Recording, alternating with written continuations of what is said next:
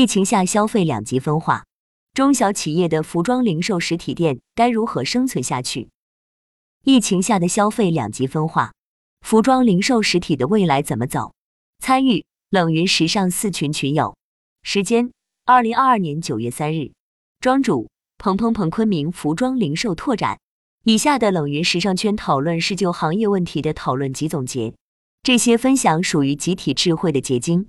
他们并不代表冷云个人观点，希望通过此种方式能让更多行业人士受益。二零二零年至今，疫情不断在影响着国内民众的生活。服装零售企业中，有些企业依然增长，而有些品牌却已经开始大幅下滑，甚至倒下。那接下来充满不确定性的几年中，服装零售业会面临什么样的未来？一、为什么高端品牌不降反升？庄主。二零二零年至二零二二年，我们遭遇了新冠疫情。疫情开始前，我还在一家皮具公司工作。二零一九年，他们在云南省的总业绩十三点八亿元。但是经过近三年的疫情，预计二零二二年全年业绩仅能达成一点五亿元左右。与之形成对应的，二零一九年昆明恒隆广场开业，二零二零年下半年恒隆广场、LV 等重奢品牌陆续开业。二零二一年，LV 的业绩是三亿多，二零二二年预估全年能完成四点五亿元。同样，Gucci、Balenciaga、Dior、Celine 等恒隆一楼的品牌，这两年增长率都超过百分之二十。昆明两家 LV，一家位于恒隆广场，一家位于金阁时光。金阁时光之前，LV 业绩能稳定每年一点五亿元至二亿元之间。恒隆广场开业后。时光 LV 的业绩依然保持同比持平，起码 LV 和 Gucci 品牌在昆明是做到了一加一大于二。这个只是云南市场的情况，其他市场是什么样？请各位补充说明，我们也好做到信息共享。云有一行，我感觉奢侈品这两年的势头似乎不跌反增，我一直很好奇，你们如何获得这些数据？庄主，一般我们甲乙双方都会去找数据。尽量让数据真实。云有 Y O Y O，在大环境不好的情况下，怎么做到一加一大于二的？云有徐文娟，奢侈品本质上是与大众消费品不一样的品牌，他们多年来一直通过反大众消费品市场营销法则来建立自己的品牌形象和优势。庄主，这就是今天讨论的问题。其他的品牌。多数我了解到的品牌，比如 Champion、CK、Tommy Hilfiger、UA 等等品牌，这两年每年的下滑都在百分之十以上。云有 Vincent 正 Nike、阿迪如何？庄主 Nike 小幅增长百分之三，阿迪大幅下滑。阿迪下滑和品牌本身有关系，疫情只是催化剂。云有 YOYO，我个人感觉阿迪下滑是产品的原因。云有徐文娟。奢侈品品牌的护城河够深，在于他们的销售和利润很少会随着经济波动而波动。换句话说，经济越差，奢侈品可能卖得越好。不迎合消费者，而是主导客户，创造阶级差异，维持稀缺性，还有不露痕迹的涨价。庄主，我认为奢侈品能增长的另外一个原因是，虽然现在大家看着很多人都有一件或几件奢侈品。但从人均拥有的奢侈品的金额来看，其实远远支撑不了这个品牌店的业绩。这说明了每个奢侈品牌里面有百分之二十的 VVIP 可以贡献非常高的业绩。所谓二八定律，云有之为臣，因为奢侈品的受众大多是高净值人群，疫情对于他们的资产和消费水平不但没有影响，反而可能因为收购兼并，发现新的商机需求而增加财富。购买力不降反升，所以奢侈品涨价策略一是高端定位使然，二是知道客户买得起。庄主，这也是一个点。奢侈品基本每年百分之三至八的涨价幅度，所以可以理解为资源其实都是在上层手中紧握，所以某些时候市场上的钱并没有减少，只是从我们手中进了他们手中而已。原有 J E N N I I I，过去的六七八三个月。我们电影业额同比下降超过百分之二十。我们是做小众设计为主的，感觉大家都没有以前的购物意愿了。但是通过跟不少顾客沟通，他们又表示很愿意把钱花在奢侈品上。是不是可以理解，这是因为奢侈品比较保值？云友徐文娟，这几天我天天逛商场巡店，虽然昆明的疫情情况已经逐步平稳，但商场的客流量还是差强人意。事实上，在疫情爆发之前，电商对线下实体店铺的冲击已经非常明显，疫情不过是加剧了这种现状。所以回归今天的问题，疫情之下，线下零售业的出路在哪？庄主，我想先问一个客观的问题。涉及大家隐私，大家收入水平这几年是增长还是下滑？云友陈小姐，下滑了。云友 Vincent，持平。庄主，回到这个主题，这一波疫情撕下来了很多零售品牌的遮羞布。云友 J E N N I I I，线上我们也有努力推进，但是主要也是以引流当地流量到店消费为主。毕竟我们实体如果没有了实体体验。就跟千千万万的电商没有区别。云有知为臣，货币大放水，中低端消费者手中的钱贬值，有钱人思考如何让资产保值，做多元化资产投资，让钱生钱。而服饰对于中低端消费者来说为非必要支出，不会要更多更好看时髦，所以中低端品牌业绩受到影响也是必然。云有徐文娟，线下消费的人群画像基本上没有明确的购物目的。不着急有产出，以休闲和社交目的为主。那么，当这群人在逛商城的时候，追求的是什么？就是所谓的购物体验，是舒适、有趣、新奇，能够享受贴心的服务。云有 J E N N I I I，是的，我觉得消费者这个思路今年下半年看来特别明显。庄主，所以大家认为做零售的现在应该怎样寻找生存空间呢？我个人认为。零售业态洗牌是不可避免的，肯定会倒下一大批企业，但不见得是坏事。回归正常以后，反而市场可以更好的去运转。只是很多在这一波里被洗掉的企业，企业的员工应该会很困难，包括我的老东家，我认为很有可能会在疫情这一波中倒下。我觉得我从打工者的角度来说，现在其实选对一个能活下来的企业比较重要。云有 Vincent 正。有钱人是在这个时候买入便宜资产。如果海外股票多，这两年赚了很多，很多有钱人钱有人帮自己管理资产，不用自己操心。云有 Y O Y O，普通人都是固定工资收入，没有被动收入，所以像服饰这种不是必需品的消费会减少，除非是性价比比较高的产品。云有华尼托，我感觉现在大家都在考虑价性比。性价比又是做品牌最怕的。云有 Vincent，Outlets 和唯品会反倒发展不错，但这些又不是品牌老板想要的方向。云有 J E N N I I I，大家觉得什么样的中小品牌算是站稳根基的？庄主，业绩能持平或者增长的，都算是能站稳的，或者下滑幅度不大的，在百分之五至十下滑区间的，下滑幅度跑得过市场平均下滑的。女装来说，知和、卓雅之类的算是好的。潮牌的话，这两年 MLB 算这种比较稳的。男装则比耶乐芬、运动 Nike 算一个，我们熟悉的优衣库也算一个。对比其他快消品牌，优衣库跑赢了其他同行。云有陈小姐，我感觉线下消费的也呈现两极化发展。我今年买衣服远远低于去年了。云有华尼托，产业涉及领域太广泛。不聚焦，很容易倒下；传大不好掉头。云有令儿，现在活得好的企业有什么特征或者共性吗？庄主，比如比音乐芬，现金流稳定，库存压力不大，所以现在明显比较抗打。但是反观之前做得很好的 Tommy Hilfiger，我不知道其他省份怎么样。云南逐年下滑。云有徐文娟，库存压力小，产品可替代性小。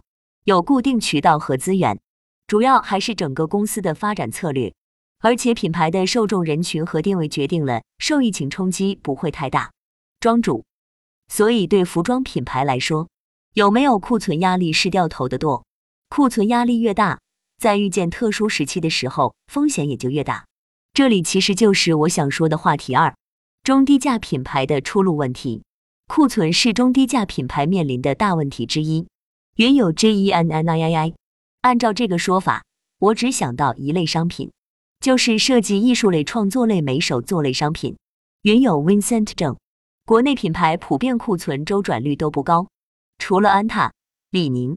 云友华尼托，被库存压垮的服装品牌太多。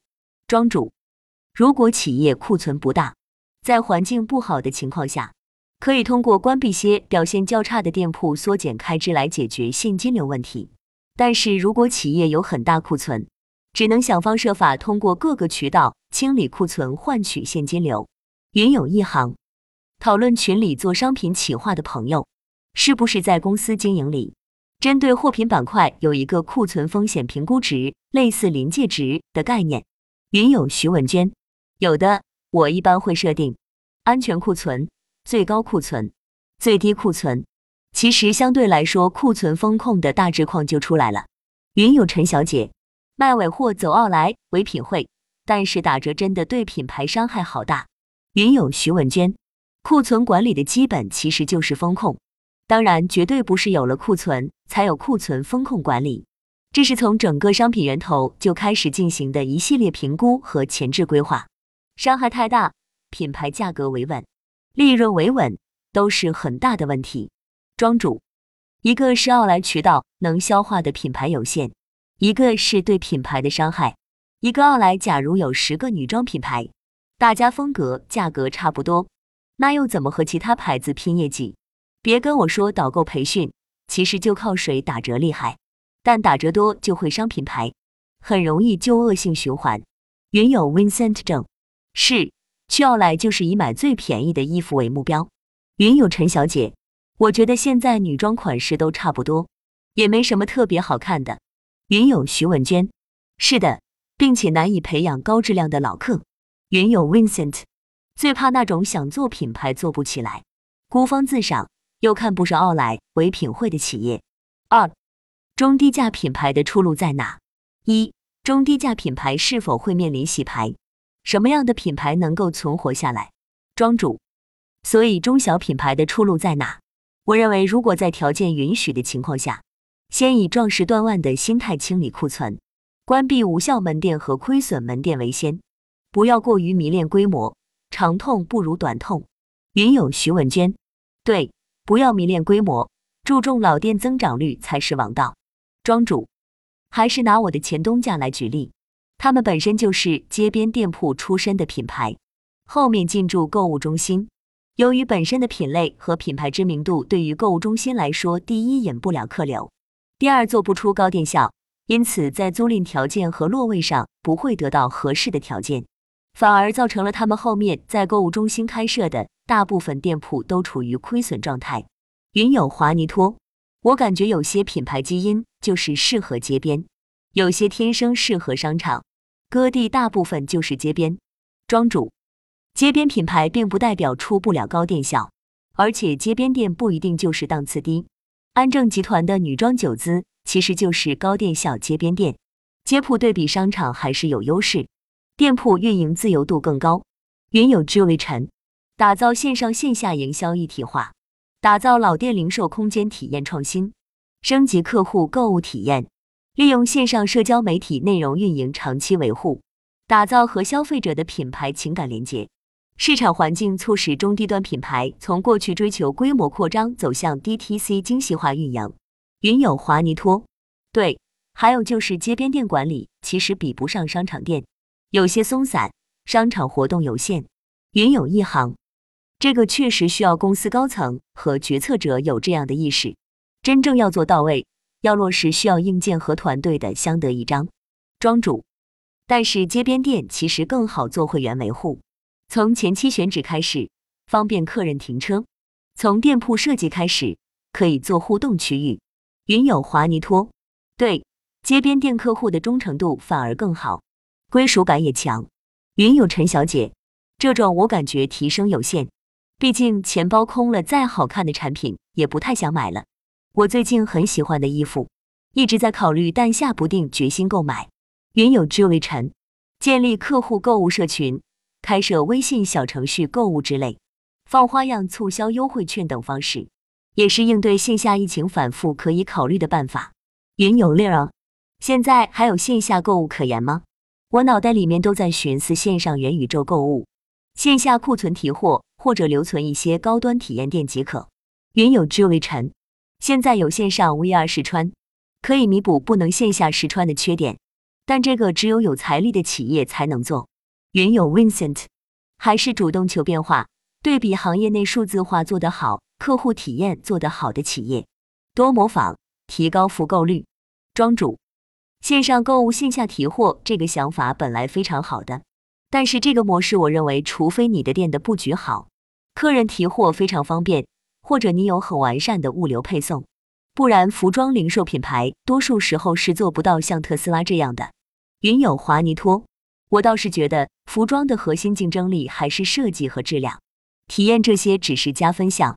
云有 Vincent 正，线下好像都是冲动消费为主。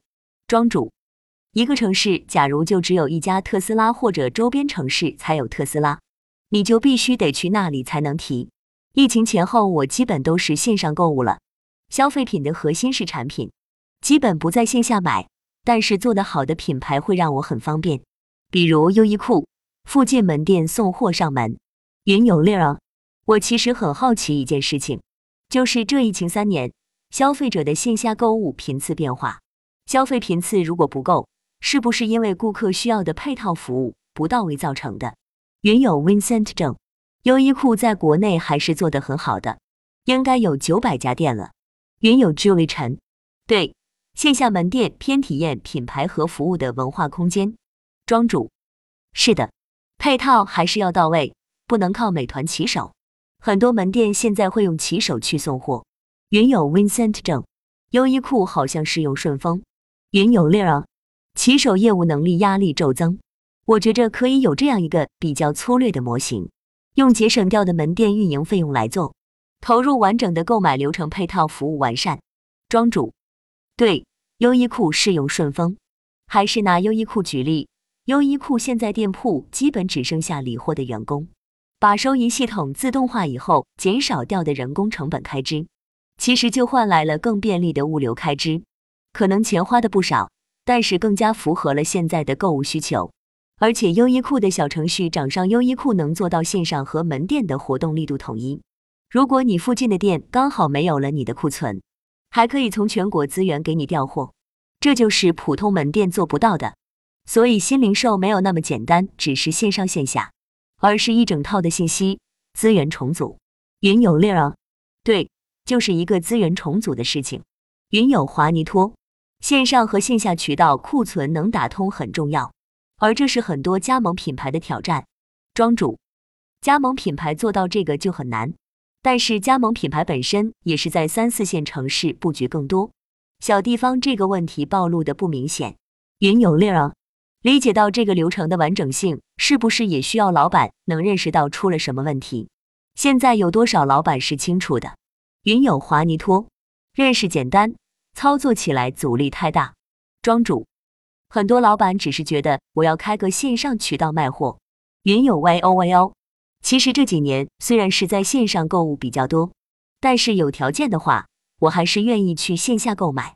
一是不会有选择困难症，线上选择的机会太多了；二是线下消费体验感强，有时候真会冲动消费。不过买到喜欢的东西的那种幸福感。线上购物是无法满足的。云有华尼托，品牌开通线上渠道就会冲击自己的加盟商。我个人很少线上买衣服，不上身没法买。云有令儿，有些品牌的业务比较聚焦某些环节，这种企业就可以与他人合作，把优势补全。庄主，线上开通不一定冲击加盟商，要看品牌有没有意识去控制自己的线上渠道销售价格。如果线上线下只是一折的差距，那我认为影响不大。云有 Vincent 正，线上经销商情况怎么样？云有华尼托，淘宝、天猫有时候活动力度真的大。云有令儿，线下的体验刚需还是存在的。庄主，没关系，一次双十一、六幺八不会影响到全年实体的销售，而且实体一样可以同步做这些节日的活动。云有一行。除了传统线上平台，还有私域小程序的渠道运营，也是一个新方向。云有令儿，平台活动力度大，对商家不一定有好处吧？庄主，如果商家亏钱，完全可以选择不参与活动。云有 Y O Y O，今年线下的商家也在逐步向电商大促靠拢，像双十一，很多线下品牌也是同步做的，效果也是有的。云有 Julie 陈，我认为搭建快速的供应链能力，调整优化线上线下库存、物流服务配套统一，品牌需要有这个意识，迅速做好这几件事，以求降本提效。庄主。而且这几年线上大活动出现过多次提价以后再参与活动的事情，我买狗粮就上过这种当。云有华尼托，有些代理商是完全不愿意参加活动，比如我们这速写，店内最高九折，淘宝一搜有六折代购。不过这也不是品牌直营店带来的。其实现在淘宝活动基本是每月都有，妇女节六百一十八、八百一十八，教师节各种名头的活动。云有 Y O Y O，现在很多品牌都在头痛供应链问题。我觉得未来谁供应链做的精细专业，就肯定会是佼佼者。庄主，所以我觉得线上活动，作为商家参不参与完全可以靠自己。大家都是来赚钱的，亏钱生意谁会做？也因为大家都是来赚钱的，所以说到了话题三，代理商存在的必要性。三，代理公司是否还有生存空间？一代理商还有生存的空间和必要吗？云有一行，之前我们利用私域小程序做出的一场业绩，不亚于我们线上淘宝两天做的业绩是标杆门店一个半月的业绩。庄主，代理商更多时候不用过多考虑品牌宣传推广等问题。云有华尼托，二零零零年开始就有人说，二十一世纪品牌的竞争就是供应链的竞争。云有一行。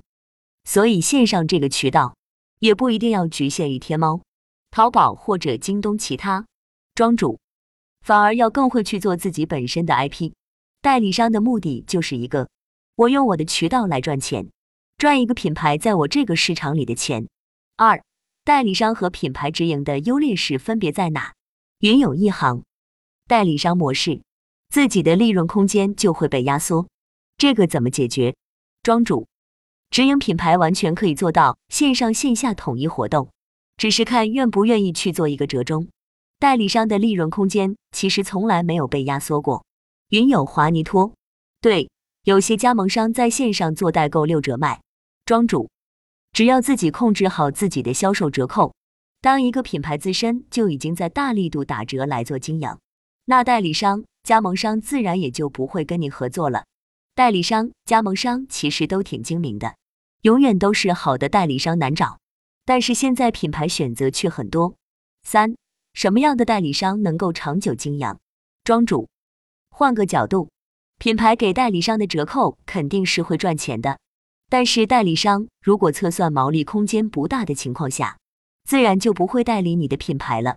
只是有一些代理商在现金流出现问题的时候会开始打折促销，最后自己把自己玩废了。这种情况下，是代理商自己在缩减自己的利润空间，反而有些品牌不愿意看见代理商这样。云有徐文娟，所以要长存，品牌对代理商的折扣和营销都会有很多干预。庄主，比如我读初中、高中的时候，觉得 Nike 就是高不可攀，现在的 Nike 对我们来说是不是就很普通了？Nike 业绩虽然稳，但是品牌在心目中的高度确实不如很多年以前了。只能说 Nike 搞营销确实有一套。云有 Vincent 证，应该要自营加代理，自营占比例高。庄主不一定，得看品牌本身定位做哪一块的市场。如果你是 LV，那代理就没意义。云有华尼托，深有体会。现在保洁阿姨都是耐克，小时候买不起耐克，就李宁代替一下。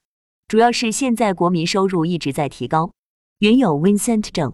高价位女装像地素这类，云有华尼托，有些品牌说是品牌，没有代理商渠道，这些品牌也就没业绩了。云有 Vincent 证，那像蕉内这样的品牌，采取什么模式比较好？庄主，地素也会有代理商，只是省代再下放到地级市，县级城市就会很少有门店。蕉内这个品牌我不太熟悉，说实话我也不好分析。省级代理商或者说大区域代理商可以帮品牌分担很大的工作量。我认为纯直营的品牌，除了快时尚那些之外，必须是有非常高的店效支撑，他在当地组建一个管理团队，不然他还是需要代理商去帮他扩大规模。高端的我们看奢侈品牌，一个门店最起码几千万一年的销售业绩，足够支撑在归属地组建一个管理团队。优衣库一个城市也是有好几家店，一年销售几个小目标，也可以搭建一个管理团队。不然，更多情况需要代理商去帮忙扩张合作业绩。云友 Vincent，其实自己私域做得足够好，代理不代理问题不大。代理商是不会把自己客户给品牌做私域的。庄主，我不认同这点，除非你完全摒弃线下渠道，就只做线上就好了。云有陈小姐，对，不做代理自己组货也可以。很多客户其实忠诚度不高。云有 Vincent。可能是我合作的供应商存在这个问题，自己小算盘打的太多，自成体系，很难融入品牌统一的战略，所以私域和代理商两者存在本质矛盾。庄主，我认为私域可以理解为两个层面，一个是可以直接变现的，一个是做品宣的，但是二者并不冲突，可以同时存在。云有 Vincent，当然私域也有纯线上代理商，条件比线下好很多。线下有店是加分项，庄主，我只能说，在甄选代理商的时候，是否这个代理商能契合品牌的发展需求，这个很重要。格局大的代理商和格局小的代理商经营思路完全不一样。有些代理商就是为了赚一波就走，有些代理商会想把这个品牌做大做强。很多品牌都会有这样一个情况：某个区域业绩特别突出，但是这个区域刚好就是代理商做的。